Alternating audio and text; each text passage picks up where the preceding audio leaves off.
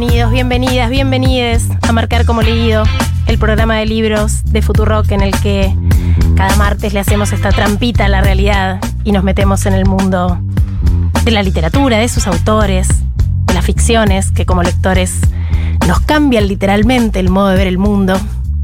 Como cada martes me acompaña mi amigo, mi compañero, mi mejor poeta en esta mesa, Juan Francisco Gentile. Hola Euge, ¿cómo estás? Buenas noches para vos, para toda la audiencia.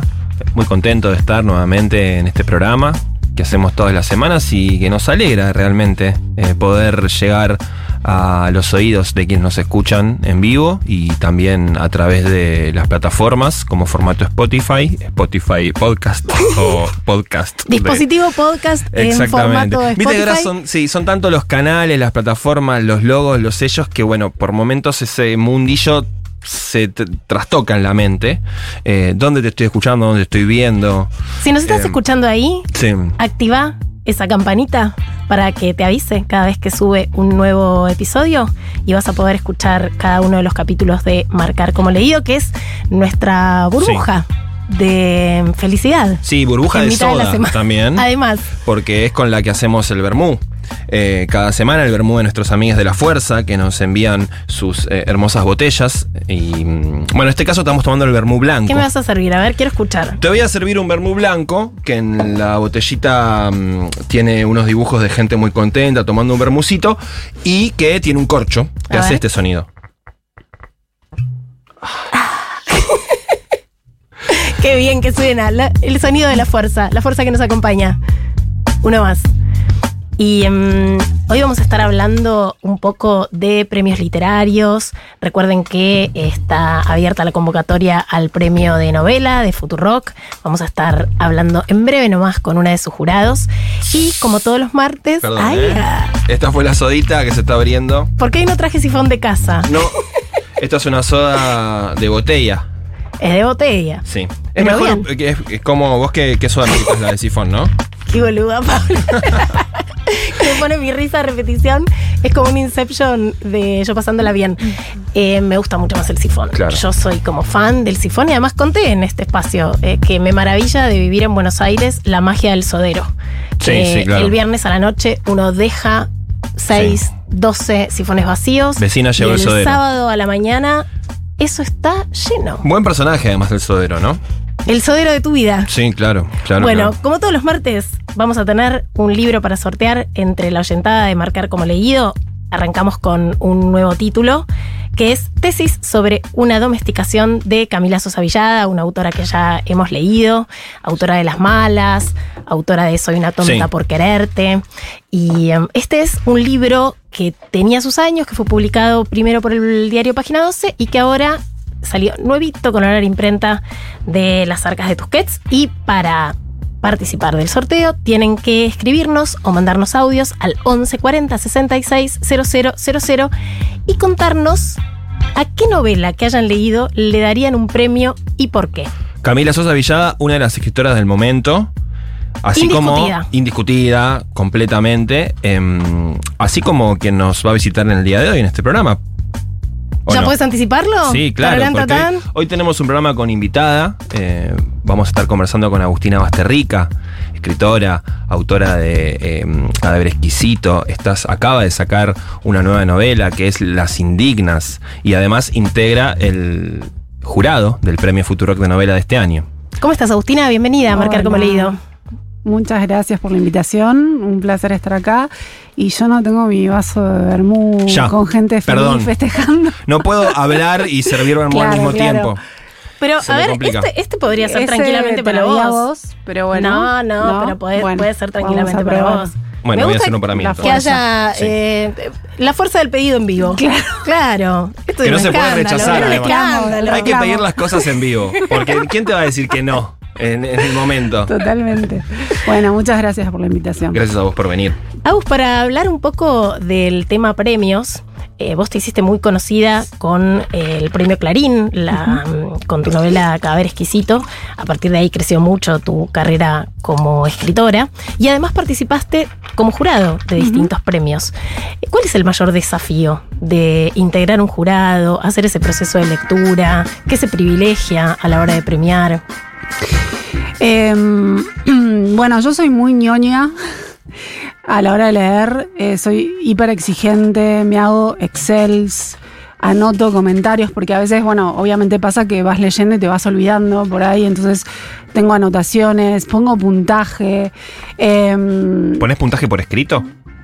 sí, sí, voy poniendo puntajes en el Excel. Ok. ¿No? Sí, sí, ¿Sobre son- cuánto? ¿Sobre 10? Sobre 10. sí. Eh, y está bueno eso después con la discusión con el, con el otro jurado, porque también está eso, no estás vos sola y decidiendo y decir, bueno, este.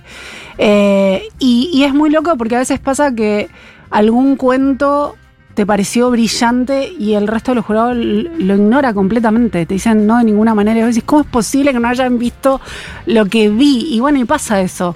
Eh, entonces también es saber negociar con el resto del jurado y eh, tener argumentos fuertes para también tirar, ¿no? Para el lado de lo que vos querés que gane.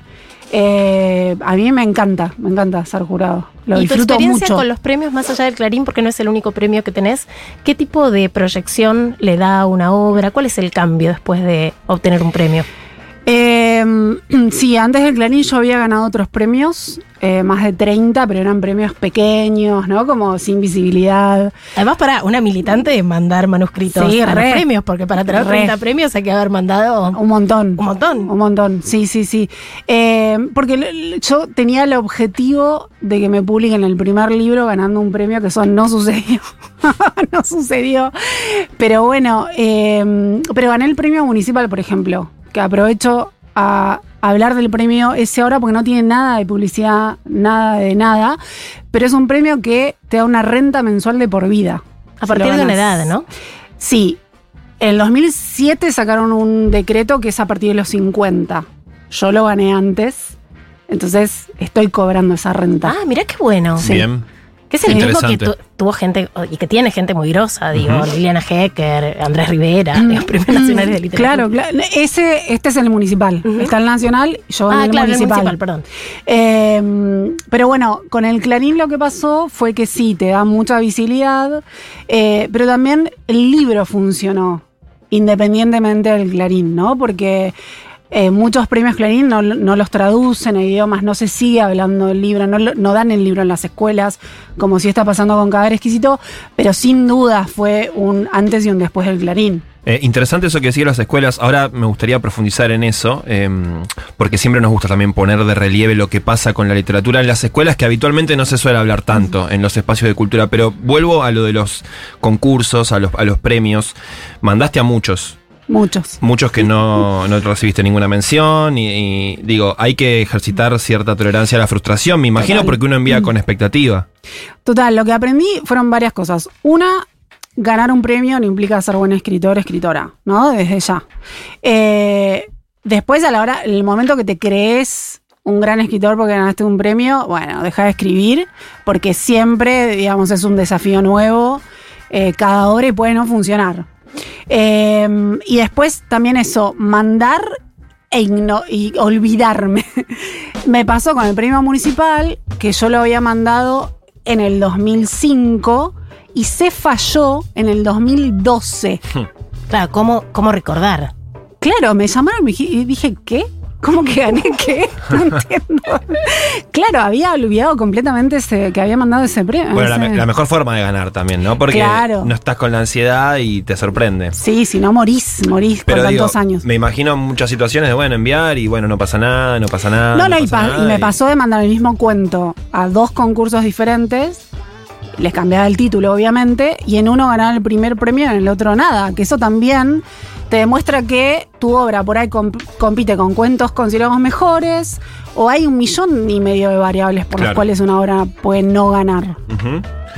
Cadáver Exquisito, que es hasta ahora tu hitazo, Sí. porque le auguro un muy buen futuro a tu última novela, Las Indignas. Qué bueno. eh, que es igual de provocadora en muchos aspectos. Pero Cadáver Exquisito, que es una distopía en, el- en la cual los humanos no pueden comer más carne animal y entonces después de un par de años de vegetarianismo forzado eh, se acepta mundialmente la cría de carne humana para consumo humano, que eufemísticamente le llaman carne especial.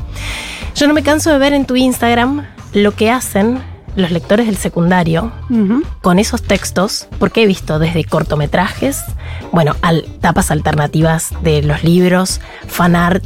Y yo recuerdo cuando leí por primera vez la novela, que me impactó mucho al nivel de novelas como La carretera de McCarthy, o sea, de, imágenes muy poderosas de una distopía. Digo, ¿cómo es recibida esa, esa ficción? ¿Y qué te pasa a vos al ver es- esos subproductos que surgen a partir de esa novela?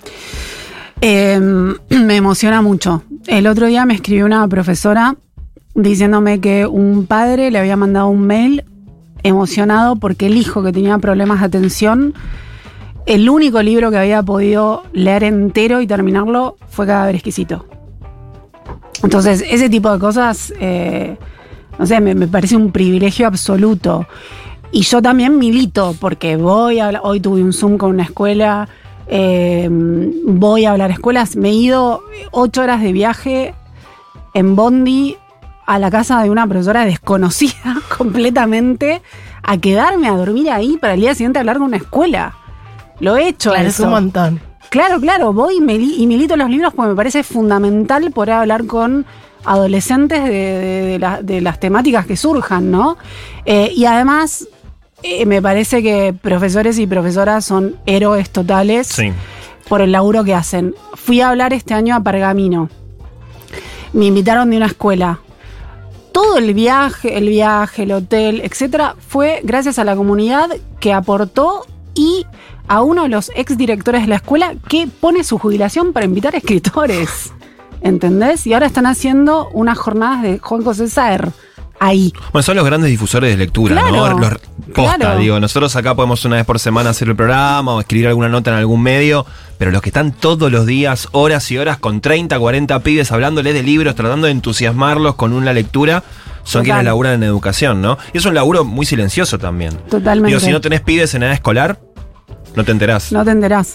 No, y también tenés los profesores que se tienen que bancar al pa- a los padres que van y protestan porque hay una escena te de sexo. Son muy densos, además, la Sí, comunidad. No había habido digo, objeciones, porque es una novela muy dura, con Sí, escenas hubo. muy fuertes. Hubo. Pero en general, si los directivos de la escuela, digamos, hay- depende de las escuelas. Hay escuelas donde es inviable y los profesores se cansan y empiezan a dar, bueno, libros que no tengan escenas de sexo, que no. Pero también se reduce, ¿no? La posibilidad de hablar, de discutir, de. Bueno, de todo lo que pasa con Cadáver Exquisito. De preguntas increíbles. Fui a Bragado a hablar y eran como 200 pibes y pibas. Eh, yo estaba re dormida, no había dormido en toda la noche, porque en el cuarto, no sé, era como raro. Me- algo movía la sa- no sé. ¿Pasaban cosas? Pasaban cosas posta. posta. Eh, rarísimo, nunca me había pasado en la vida. Y, y una piba, porque aparte es la intensidad, ¿no? Una piba me, me dijo, pero ¿cómo puede ser que no hayas trabajado con lo que pasa con el gas metano y con el agujero de ozono? Y yo le decía, pero vos me estás hablando de las vacas. En ese libro son humanos. se comen a humanos, no se comen a vacas. Pero ella tiene un nivel de intensidad total y me dijo, bueno, está bien tu libro, pero le faltó esto. Pero porque abrió mucho eh, cierto debate ecologista, sobre Sí. todo dentro del veganismo, supongo, ¿no? Sí, sí, total. Sí, sí, sí. Eh, los trabajos que haces mm, también, también hablan del tema de la alimentación, de la alimentación consciente. Igual lo que yo les aclaro es, intenté escribir el libro no para convertirlos en vegetarianos. Porque no me interesa colonizar su mente. Yo quiero que, que- esté esta discusión y que por ahí ustedes no estén de acuerdo y está todo bien, pero hablemoslo. Eh, Agustina, ¿tu primer encuentro fuerte, impactante con la literatura, con la lectura, tiene que ver con la escuela también o no? No. Rotunda. No, no, tiene que ver con mi madre y mi abuela. Mi abuela eh, fue una de las primeras mujeres, diría, que estudió economía, eran dos en la clase nada más. Y gracias a eso, cuando quedó viuda muy, muy joven, pudo mantener a sus cuatro hijos. Así que mi abuela es mi heroína total y tenía una biblioteca enorme, leía en inglés, leía en francés, bueno, una capa total. Y mi vieja es socióloga, eh, la señaló a Euge. Estamos en la radio y me Euge, hace carita cómplice. claro. Agustina dice, claro, Claro, como vos. como vos. Eh, y es una de las lectoras más lúcidas que conozco y mis hermanos también leen mucho. Entonces la literatura vino por, por ellas. ¿Estás esperando encontrar algo en particular en el premio Futurock? ¿Con qué expectativa vas como jurado? Eh, ojalá haya una novela, esas novelas que te atrapan y que te dejan en un estado como, eh, no sé, en el estado que, que proponga la novela, ¿no? Pero que, que te, que te meta en el universo y vos quedes como latiendo en ese universo, que es muy difícil de lograr, pero ojalá suceda eso. ¿Cuáles son novelas que Es un generaron montón lo que pido, algo bueno. parecido Sí, en vos? Estaba pensando eso. Glosa de Juan José Saer. Mm. Bien. Eh, siempre hemos vivido en el castillo de Shirley Jackson. Beloved de Toni Morrison. El amante de Margarit Duras. Eh, hace un montón más, pero. Me gusta porque son de géneros tan distintos y de autores Ah, y autoras sí. de estilos tan diferentes. Sí, vos decís esas lecturas que tienen esa capacidad de meterte de cuerpo Ah, entero sí. y de, de la existencia completa Sí, metida. Y que lo sentís en el cuerpo. Mientras Sí, agonizo es Faulkner. Exacto. Algo que pasa o no pasa, ¿viste? En las lecturas. Claro. Es como, como el amor. Bueno, la, podríamos como decir. la, la magia, ¿Ocurre la o no magia ocurre? creada, ¿no? ¿Viste? Sí. Creada, que por ahí no te enganchás con esa magia, porque hay eh, gente que, es- que lee el glosa y la abu- aburre. Claro. No se engancha con eso. A mí me parece una genialidad, pero bueno. Sí. Y sí. porque es una propuesta con el lenguaje muy lacónica, muy reiterativa, muy descriptiva, que tal vez no depende tanto de la trama. Pero claro, se te queda para siempre. Em, pensaba también, bueno, vos estudiaste artes em, en Filo, Sí. en Puan, en la UBA. Eh, una formación, digamos, multidisciplinaria, de alguna manera, ¿no? Eh, Como, digo, no estudiaste literatura o filosofía o historia. em, y eso te nutrió a vos como escritora, como lectora, cómo, cómo, cómo funciona, digo, más allá de la carrera de artes en sí, digo, esa, esa mirada tal vez no especializada en una disciplina en particular desde la formación, si tuvo un rol importante para vos en el momento de sentarte a escribir. Sí, sí, lo tiene porque de hecho soy- yo soy muy visual y trato de eh, escribir libros muy visuales. Entonces, el bagaje de imágenes que tengo en la cabeza que me dio la carrera eh, es enorme. Hmm. Eh, y además el poder analizar las imágenes, porque no es una, eh, es una carrera teórica. Eh, ¿Qué es esto, no? En, en- en- el arte también se están o contando historias o, tratando de, representar o trabajar con conceptos o con sensaciones. Entonces es eso. es, me dio ese, ese análisis. Y además leer una cantidad de textos, no sé, impresionante. Yo estudiaba exámenes durante seis meses, por ejemplo. Igual yo soy ñoña obsesiva, pero de verdad que tenías que estudiar todo Sí. el programa y ellos te daban un 10% nada más. Entonces, la posibilidad de analizar y, estu- y- y leer rápido. Eh, pero sí, estoy feliz de haber estudiado esa carrera, que es hermosa, aunque en mi época era hiper exigente. Ahora con la inteligencia artificial quizás es más fácil, no sé. Antes hablabas de meter de lleno a los lectores en un texto y leí de un tirón, de dos sentadas, Las Indignas, tu ultimísima novela, casi recién salida de imprenta. ¿Cuándo El salió? viernes. El viernes, nada. Sí, nada. Es como una primicia exclusiva. Eh, arranca así. Alguien grita en la oscuridad. Espero que sea Lourdes. Le puse cucarachas en la almohada y cosí la funda para que les cueste salir, para que caminen debajo de su cabeza o sobre su cara. Ojalá se le metan en los oídos y aniden en los tímpanos y sienta cómo las crías le lastiman el cerebro. Dejé huecos mínimos para que escapen de a poco, con esfuerzo. Yo pensé en el almohadón de plumas. Al toque, de Quiroga, en- instantáneo. En la sensación física Sí, sí, sí, absolutamente. de Mirá. una almohada con, un, con insectos adentro me llevó directamente a eso. Y mira, me anoté acá, insectos. Me anoté y como yo me anoté Quiroga. el campo semántico. Mirá. El campo semántico de los insectos.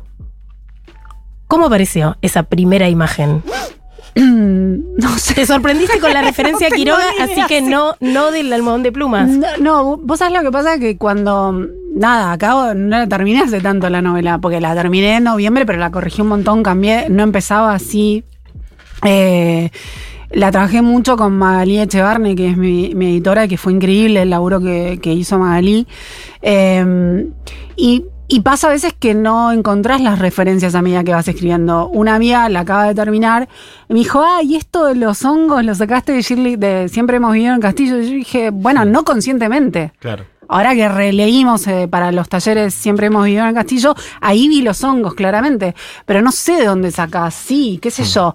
Es obvio que la van a relacionar con el cuento de la criada. Mientras lo escribía, lo pensaba. Y de hecho, traté, justamente hice un laburo para correrme de ahí, por más que el libro dialoga.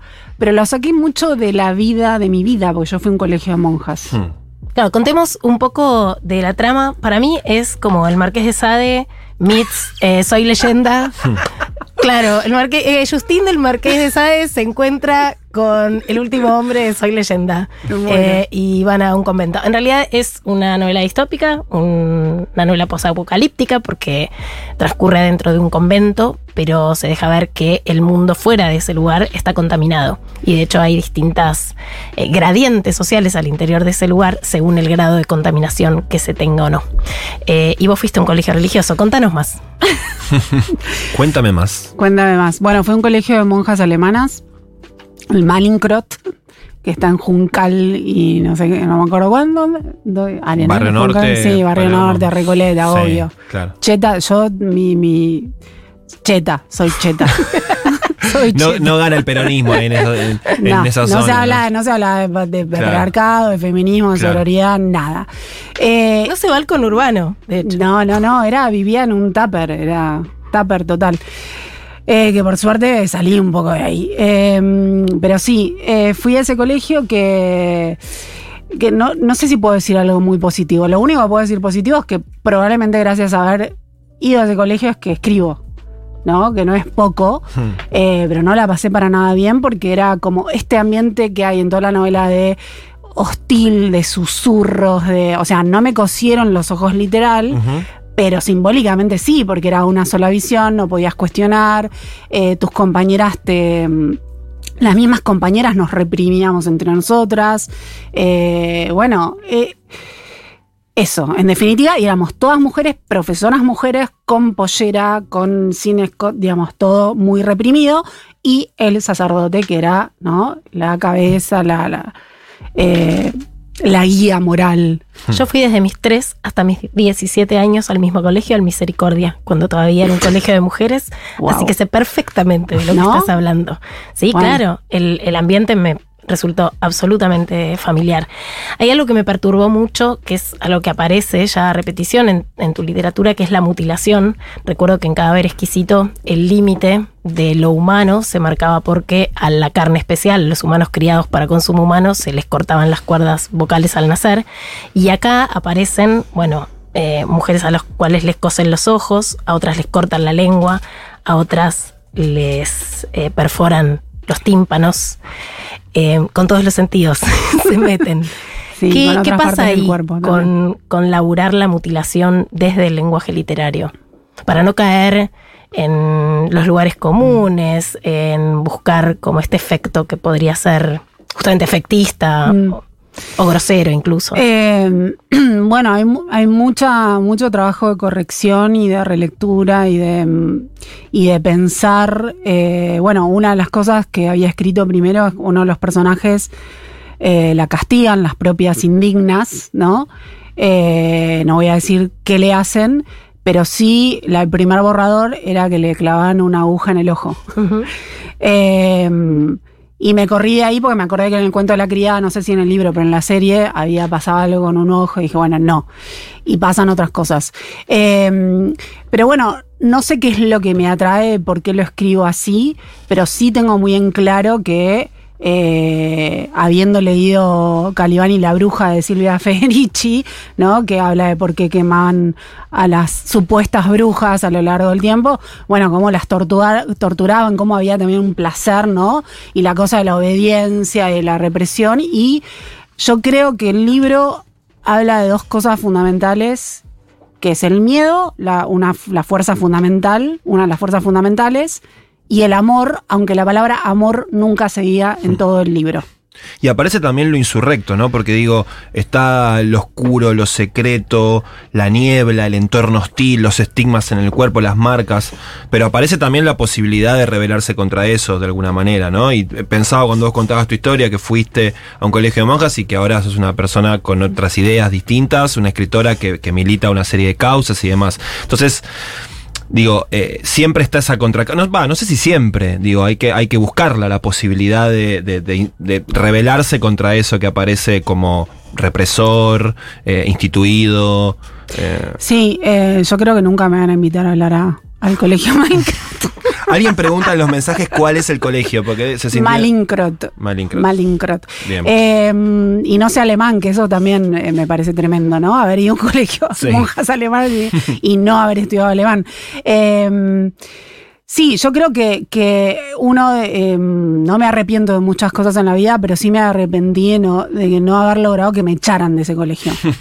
eh, porque yo era como muy sobreadaptada, entonces mm. cumplía y todo, y al, y al, mismo tiempo sufría en silencio.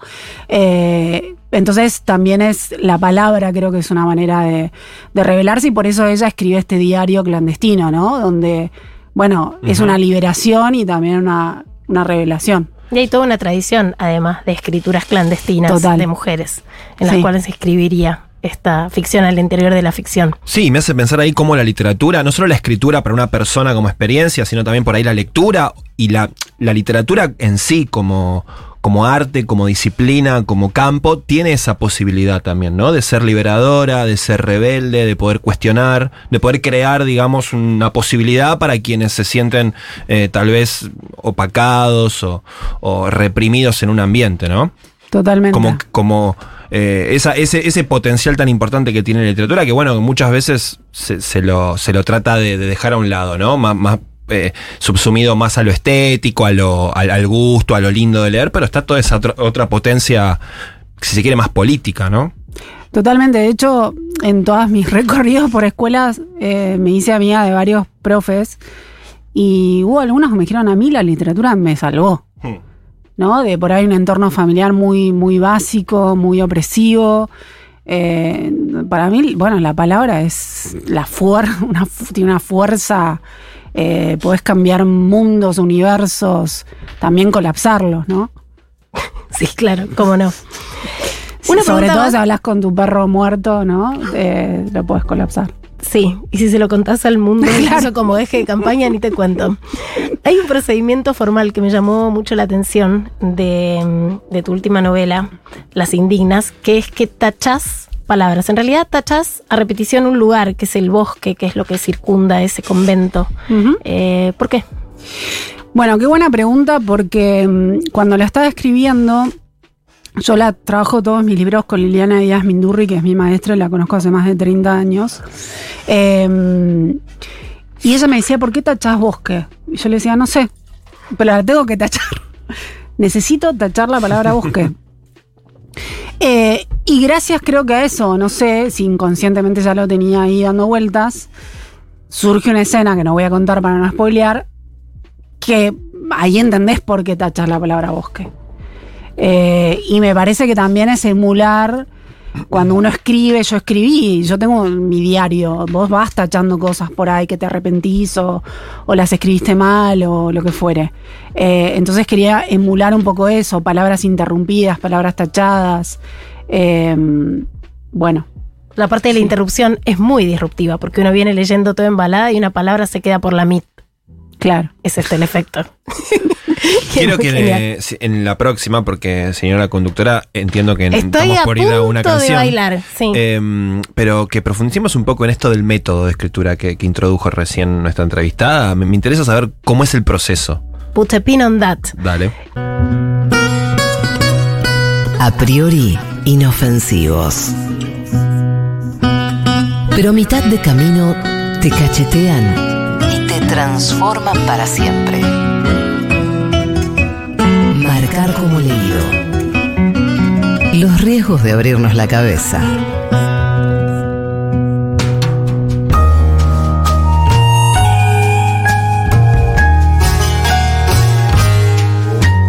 Como todos los martes, gracias a la gente amiga del Grupo Planeta, tenemos para sortear entre la oyentada de Marcar como leído este mes un ejemplar de tesis sobre una domesticación de Camila Sosa Villadas. Camila Sosa Villada es esta autora cordobesa, eh, autora de unos poemas bellísimos en el libro La novia de Sandro, su novela Las Malas es su obra más conocida, eh, que ahí están coqueteando siempre que van a hacer alguna versión eh, audiovisual.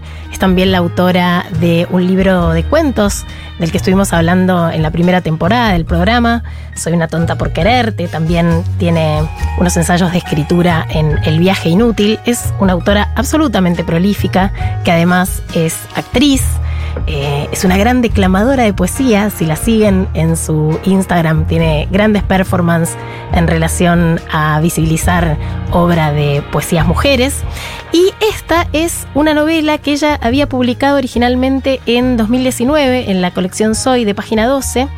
Eh, y es una novela que se mete con la fragilidad de los vínculos, con ciertos acuerdos invisibles que no están exentos de violencia, en torno al lugar común del matrimonio, a las parejas, y sigue a una actriz trans, como la propia Camila, que está en, un escenario haciendo un monólogo. Ella tuvo una obra de teatro que fue muy exitosa durante mucho tiempo, eh, además de haber trabajado de mucama por hora, de vendedora ambulante, eh, de cantante en bares, estudió comunicación social y teatro.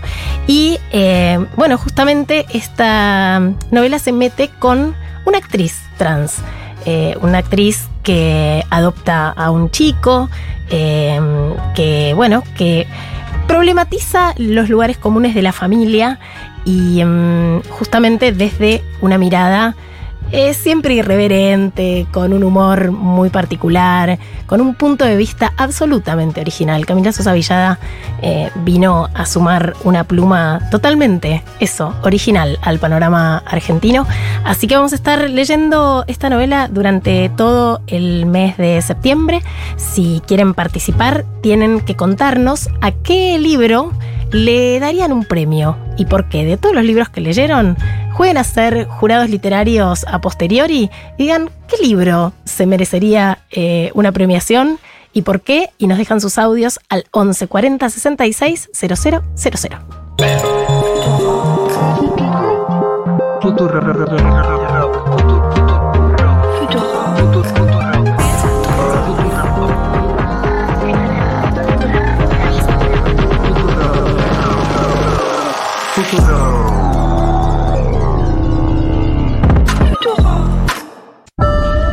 Juan y Eugenia. Martes de 20 a 21. Futurock.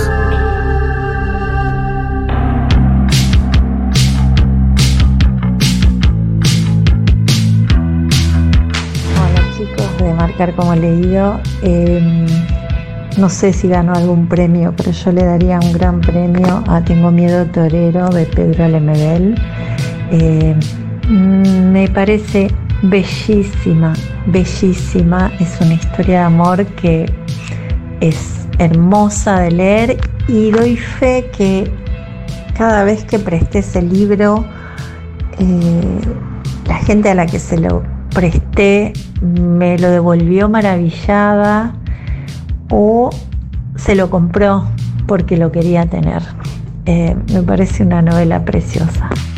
Yo le daría un premio, no sé si ya lo tiene, pero si no lo tiene, lo tiene que tener a nuestra parte de la noche de Mariana Enríquez. Es una obra maestra, como hace tiempo, mucho tiempo no leía. Yo creo que está a la par de las grandes obras de la literatura eh, universal. Es una locura, una locura lo que construyó esa mujer eh, debe estar premiada esa novela, me imagino, pero si no está premiada es una novela a la que claramente le otorgaría un premio. Me regalaron Cadáver Exquisito y lo tenía ahí separado para leer. No sabía bien de qué iba y ahora con este programa me dieron muchísimas ganas de leerlo. A mí el comienzo que leyeron de la nueva novela Eh, además de Quiroga, me hizo acordar al final de 1984 con esa máscara que le colocan al personaje y que recorren ratas adentro de la máscara, ese horror. Bueno, esas cucarachas en la almohada enseguida me llevaron a la máscara de las ratas. Bueno, me encanta el programa. Gracias. Qué Las, cosas lindas las sinapsis literarias. las locas asociaciones que recorren las mentes de cada lector, ¿no? Sí. Tengo amigo torero que gran novela. Gran Novelón. novela y nuestra parte de noche de Mariana Enríquez tiene premio, el premio Herralde, Ujú. el que da la editorial Anagrama. Muy merecido. Sí. Yo quería preguntarle a Agustina a propósito de algo que nos contaba en el otro bloque, que trabajaba, que seguía trabajando sus textos con tu maestra de hace 20 años y que tu editora, Maeche Barne, también tuvo que ver en la construcción, porque hay como cierta idea del escritor o la escritora en la Torre de Marfil que trabaja solo, como si no hubiera ninguna mediación en los textos, y vos venís a traer, no, que no es un arte del todo colectivo, digo, hay una firma de autor, pero que no es la única mano la tuya, la de tus propios textos. ¿Cómo funciona? Totalmente. No, primero, por más que el escritor o la escritora esté en una isla, eh, o sea, tenés todo, a todo, todo lo que leíste, a todos aquellos escritores y escritoras muertos, consagrados, etcétera, que los tenés dentro tuyo, ¿no? Estas relaciones que hacen. Quiroga, no, no sé, yo no, no lo pensé conscientemente, pero claramente está. Eh, otra amiga me decía eh, la Odisea, porque yo nombro Circe, Ulises, Helena, y tampoco lo hice de manera consciente. Porque mi, digamos, lo escribí porque me gusta el nombre Circe, porque, o sea, pero obviamente está. Eh, entonces no escribís para nada sola, pero además a mí me parece fundamental tener lectores o lectoras claves. Una de ellas es Liliana, en la que confío 100% porque me conoce desde, desde mis 19 años. eh, y es una gran, gran lectora. Pero además, cuando termino un libro, se lo doy y esto lo, le pago a la persona, porque a veces pasa que está esta cosa de que el escritor tiene que leer de onda y decirte de onda. Y no, es un laburo y tiene que ser eh, la devolución dentro de un contexto de un taller o de una clínica de obra. Y lo hice con este libro, con Las Indignas, con Félix Brusone, que es un escritor argentino contemporáneo, y con Sara Moses, que fue la, es la persona que tradujo mis libros Caber Exquisito y 19 Garras al inglés. Entonces, con esa devolución, yo voy pensando cosas que no había pensado, que no había visto, por más que leo el libro 70.000 veces, por ahí no veo ciertas cosas que ellos sí ven. Eh, y después trabajarlo con, lo trabajé con Magali Echevarne, que es mi editora en Alfaguara, que no había trabajado antes. Y fue alucinante porque yo fui como, bueno, la novela ya está cerrada, la leyó Félix, la leyó Sara, la leyó Willy Javelson, que es mi agente, Bárbara Graham, que es mi otro agente. Bueno, y no, no estaba para nada cerrada, porque un libro nunca se cierra. Y- Siempre es un borrador. ¿Y cómo escribís? O sea, ¿cuándo? ¿Dónde? ¿Cómo es la situación? ¿Tenés eh, rituales para hacerlo? ¿No? ¿Cómo, cómo es para vos el, el acto de la Em, escritura? No soy hiper eh, prolífica, claramente. No escribo todos los días, porque a mí lo que me interesa más que qué voy a contar es cómo lo voy a contar. Esta idea se me ocurrió eh, cuando visité un, monasterio en Perú, en Cusco, eh, porque quise visitar el, el arte que, ¿no? que estaba ahí, el arte cusqueño. Me pareció hiper siniestro y obviamente me llevó al colegio de monjas, que es el Malincrot, de nuevo, es el Malincrot en Juncal. eh, y, pero no iba a escribir sobre ni el colegio de monjas ni un monasterio de monjas eh, tradicionales católicas, porque estas, mujeres no son, no, no adoran, es más, están en contra de lo que sería el Dios católico. Eh, pero hasta que se me ocurrió esa idea, pueden pasar meses, años. De hecho, pasaron años, eh, yo viajé en el 2018, la empecé a escribir en el 2021. En el medio escribí otras cosas que no funcionaron, porque que las retomaré porque no funciona el narrador o no funciona algo en la historia. Eh, entonces, cuando sí tengo el cómo lo voy a escribir, ahí escribo todos los días. Taca, taca, a la noche. Tra, tra, a la tra. noche. Todos los días y estoy como conectada permanentemente con esa obra 24 horas. ¿A la noche, 8 de la noche o a la noche 3 de la mañana? De 8 de la noche a lo que, a lo que sea. A 8 de la mañana, ¿Y- si y se por da. qué? No, tanto no, porque no. pero porque convivo con mi marido, que no, no, como convivimos. Eh, Para pero- verlo, decís, claro. No, y por- porque, bueno, dormimos en. No, bueno, no importa. Eh, porque convivimos, qué sé yo. Ok. Sí. Porque no puedo ser una tirana que él esté como, ¿no? Supeditado a mis horarios 100%. Eh, pero sí, cuando tengo la idea, eh, escribo. No sé si un Es montón como de una horas. cosa intensiva cuando Claro, estás a la- metida de- en porque ese. este es el tema. Por ahí no escribo un montón de horas, pero sí estoy 24 horas conectada con esa Mm. hora cuando tengo. El, el- sí, qué es lo que voy a escribir. Entonces todo lo que leo lo relaciono con esa obra, todo lo que miro lo relaciono con esa obra. Estoy 24 horas en estado novela, digamos. En las indignas, bueno, vos te metiste con tu formación religiosa, recién contabas que el dios cristiano justamente acá pasó a ser el dios pagano, porque Claro. ante un mundo devastado, en parte es el culpable de ese mundo devastado, entonces esto es como una contrarrevolución eh, a, a ese, a ese dios. Y te metes de vuelta con cuestiones de la ecología, porque detrás de ese monasterio eh, está la contaminación, una contaminación que además, según los rangos de contaminación, implica un nivel de estatus para las mujeres que entran a ese convento. Eh, ¿Por qué apareció nuevamente esta, esta cuestión? Em, porque, bueno, eh, cuando yo estaba escribiendo la novela o la estaba terminando, nos pasó acá, no sé si en verano vino un frío helado unos días o al revés, pero es lo que está un poco pasando, ¿no? Eh, el mundo está adulterado, está contaminado. em, hay tsunamis, hay, no sé, inundaciones. En un momento en la novela se habla de animales que caminan en círculo sin parar y eso pasó. Eh, entonces, si te pones a mirar las catástrofes ecológicas a lo ancho y a lo largo del mundo, vas a encontrar millones que están sucediendo. Eh, entonces, bueno, me parecía que estaba bueno eh, tomar eso como, como excusa y como una posibilidad de algo que podría pasar en el futuro a nivel global y que nos afecte a todos, ¿no? Los migrantes climáticos, el agua que escasea, las guerras por el agua que pueden llegar a suceder. Eh, sí.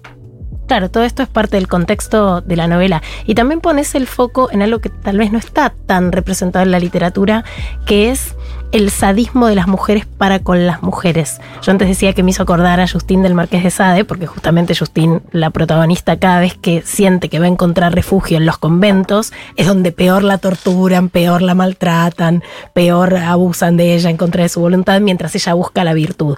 Acá, eh, de vuelta, estos espacios son eh, siniestros, pero son las propias mujeres las que son víctimas y victimarias. ¿Cómo fue elaborar eso? Bueno, de nuevo, eh, basándome en hechos reales. en hechos reales, yo le contaba a Euge fuera del año, eh, del aire que, mm, que yo quería ser monja en un momento, porque medio me, me fanaticé con, bueno, no sé, estoy estudiando esto, estoy en este colegio, y las mismas monjas me dijeron no. De ninguna manera, no. Eh, pero hay como una cuestión. No me dejás, mira que me vengo, ¿eh? ¿Eh? Mira que me vengo en uno, mira que me vengo en dos, mira que me vengo y se imprimió las indignas. Este, hay como una cuestión un poco perversa, ¿no? Esta cosa de la represión, de, de estar todo el tiempo midiendo que él hace el otro, porque el pecado, si cometiste o no, si te fuiste de la norma, la vigilancia de la que hablábamos permanente. Eh, las propias alumnas en el colegio cuando se fueron, porque yo no fui con ellas, bueno, era claramente no me llevaba bien, eh, de viajes egresadas, a la vuelta se buchoneaban, quién, eh, o sea, se reprimían entre ellas porque se habían, eh, no sé, habían besado son a un chico, putas, porque, claro. claro, porque son todas putas, ¿no? Entonces, eh, nada, eh, era muy triste. Me acuerdo también, yo iba al colegio a la mañana, volvía a mi casa a almorzar y iba de vuelta para inglés. Y en ese periodo nos encontrábamos todas en el patio. Y las que estaban ahí criticaban a las que no estaban. Y un día llego yo y digo, che, a mí también me critican cuando no estoy. Da. Era como, no, de ninguna manera, ¿cómo te- no? Pero era, era permanente esto. Entonces, eh, Bueno, el patriarcado también funciona porque hay un montón de mujeres que son cómplices y son machistas, ¿no? Y están de acuerdo y educan así a sus hijos. Eh, entonces, un poco lo que pasa acá es esto, el miedo como raíz principal, por eso las mutilaciones, etcétera, etcétera. eh, y entonces las ponemos todas en contra, porque en cuanto se unen, se acaba. ¿Y quedó en vos algún lugar para la religiosidad, para lo místico? Digo, Sí. después de toda esa experiencia. A ver, no creo en las religiones, para nada, pero sí creo en que hay una energía creadora, llámala Dios, a Dios, lo que quieras, misterio. Y creo que somos todas, todos, todos desprendimientos de esa energía. Eh, y que por eso esa energía para mí es amor. Entonces, eh, cuando vos te conectás con la otra persona desde un lugar empático, ahí estás conectándote con esa energía divina, llámalo. Eh, pero por eso no creo. eh, y vos que estás leyendo el final. Eh, por eso no creo en las religiones, porque me parece que uno se puede conectar de manera directa. Hmm. Y no necesito un señor en el Vaticano que me esté diciendo qué hacer con mis genitales. Saquen sus rosarios de nuestros ovarios. Total. Muchísimas gracias por Muchas acompañarnos. Un placer, como siempre, hablar contigo. Y les recordamos a todos y todas quienes tengan manuscritos eh, ahí pendientes que se animen a mandar al premio de novela de Futurock, en Sí. el cual va a estar eh, también Inde Pomeraniec y Sergio Holguín, justo Tienen con Agustina Bastarrica como jurados. Ingresando a futurock.fm barra novela, ahí están las bases y condiciones y pueden ahí mismo subir su manuscrito. Tienen tiempo hasta el 22 de septiembre, así que quedan dos semanitas más o menos. Y recuerden que pueden encontrar las seis novelas premiadas en 2019, 2021 y 2022 en tienda.futurock.fm y como siempre hay descuentos especiales para la comunidad de Futurock. Nunca la última oración de un libro dice, lo mató el mayordomo. Marcar como leído. Un libro es mucho más que su trama. Voy a dejar este libro de la noche, estos papeles que escribo y cuido hace tanto tiempo, en el hueco del árbol, de nuestro árbol. Quizás algún día alguien los descubra y los lea, o se humedezcan y vuelvan a su origen, a la madera de donde surgieron, y estas palabras se conviertan en bosque, se purifiquen con la savia, se iluminen en las raíces. O quizás se desintegren en una nada que acaricia, gobierna, duele. Escucho las campanas. Ya vienen. Ese fue el final de Las Indignas de Agustina Bastarrica, publicado por Alfaguara.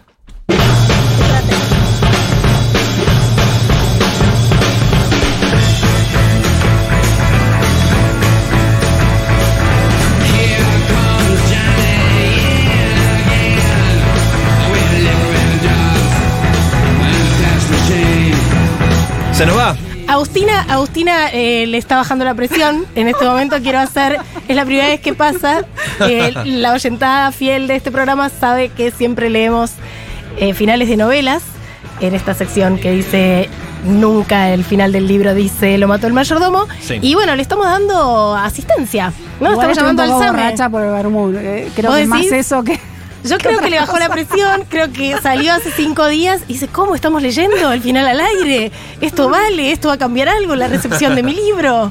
Esto va a traer más, menos lectores. Eso va a traer más lectores. Esto porque va a traer más lógicamente lectores. se sintieron atraídos por, por ese final, que no está spoileando nada, pero, pero dio ganas de, de ir a buscar y leerlo. La carita de Agustina, qué alegría. Toda roja. Em, ya tenemos ganadores del libro, te lo, te lo voy a contar en minutos, pero antes eh, te voy a contar a vos, Euge, y a toda la audiencia que en septiembre se viene Había una vez, taller, nuevo taller literario en Juntabar, taller De arroba Futurock. Correcto, Juan Diego Incardona lo va a estar dando. Esto va a ser a partir de este sábado 9 de septiembre y durante cuatro encuentros a las 16 horas se van a analizar y leer los mejores cuentos del mundo de distintos autores y autoras eh, y atravesar el análisis de distintos aspectos de este maravilloso género literario. ¿A partir de cuándo es esto? Este sábado, 9 de Ah, septiembre, todavía hay cupos, ¿eh? se puede escribir a juntaeventos.gmail.com y tenemos un audio de Juan Diego para escuchar al respecto de esto. Hola, soy Juan Diego Incardona. Quería invitarlos a que se sumen al taller de cuento Había una vez, que empezaremos a coordinar con las compañeras del taller eterno a partir del sábado 9 de septiembre durante cuatro semanas de 4 a 6 de la tarde en Junta Bar, en el bar de Futurock. Vamos a leer muchas autoras y autores clásicos de este género, desde Edgar Allan Poe, Herman Melville, las autoras del gótico sureño, autores norteamericanos, latinoamericanos. Va a estar muy bueno el recorrido y ojalá que puedan sumarse y compartir con nosotros este espacio. Les mando un abrazo. Además de un gran tallerista, Sí. Juan Diego Cardona, y un gran escritor, es un inmenso lector. Bueno, yo la, la- Dijo la voz tres- de él, sí. Dijo tres autores y yo quiero ir el sábado a Junta. La tengo recontra identificada porque lo escuché en muchas lecturas de poesía hace años. eh, y, y él, bueno, con esa cadencia especial que tiene, era uno de los lectores que, que más iba a escuchar. Vos sabés que Agustina coordinó eh, durante mucho tiempo un ciclo de lecturas que se llamaba Siga al Conejo Blanco. Ajá. Ahí nos conocimos hace ahí muchos conocimos. años. eh, que también es una gran lectora y que me olvidé de decirlo, pero síganla en Instagram, arroba Agustina Basterrica, eh, porque tiene unas grandes recomendaciones. Sos una de mis referentes lectores. ¿En serio? Por supuesto. sos la mía también. Ay, qué lindo match. Este. Sí, y- match al aire hicimos. Y vean en YouTube el texto que leyó Euge, Ah, mi vida Palermo. por favor, está buenísimo. Rarísimo, rarísima esa experiencia de leer en vivo. Che, tengo un mensaje eh, para leer que dice: Hola, marcar como leído. Estoy al borde del ataque escribiéndoles a mis ídoles. Les empecé a escuchar en el verano como podcast buscando algo sobre literatura para nutrir mis clases, soy profe, y me volví muy fan. El asunto es que les escucho de mañana en el auto. Hace un mes mazo que terminé de escuchar todos los programas atrasados y no me atreví a escucharles en vivo por miedo a que se pierda la magia. Interesante eso, ¿eh? Qué hermosa entrevista, le gustó mucho la charla con Agustina dice, quiero volver a escucharla en mi auto de mañana, quiero ganar el libro de Camila, así ya no me siento en falta de no escribirles en vivo y puedo seguir podcasteándoles como siempre. Algún día escribiré el diario de todas las consignas que respondo sola, con delay, en mi auto.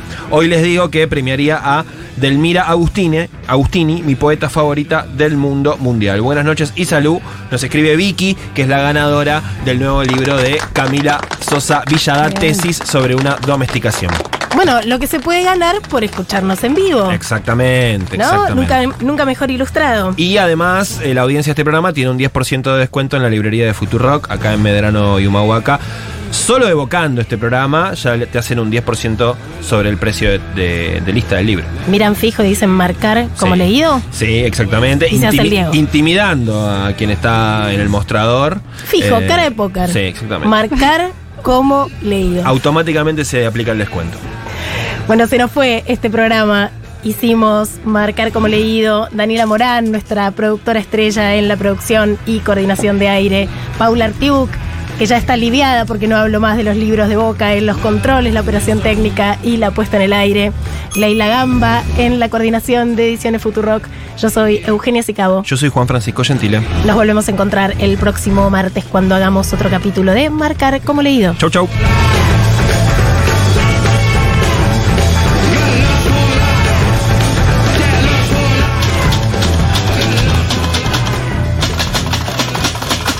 Este programa de Marcar como Leído se terminó de imprimir en los estudios de Futurock en septiembre de 2023 en letra andada, creada por la tipógrafa argentina Carolina Giovannioli.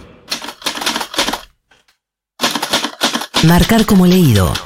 Futurock.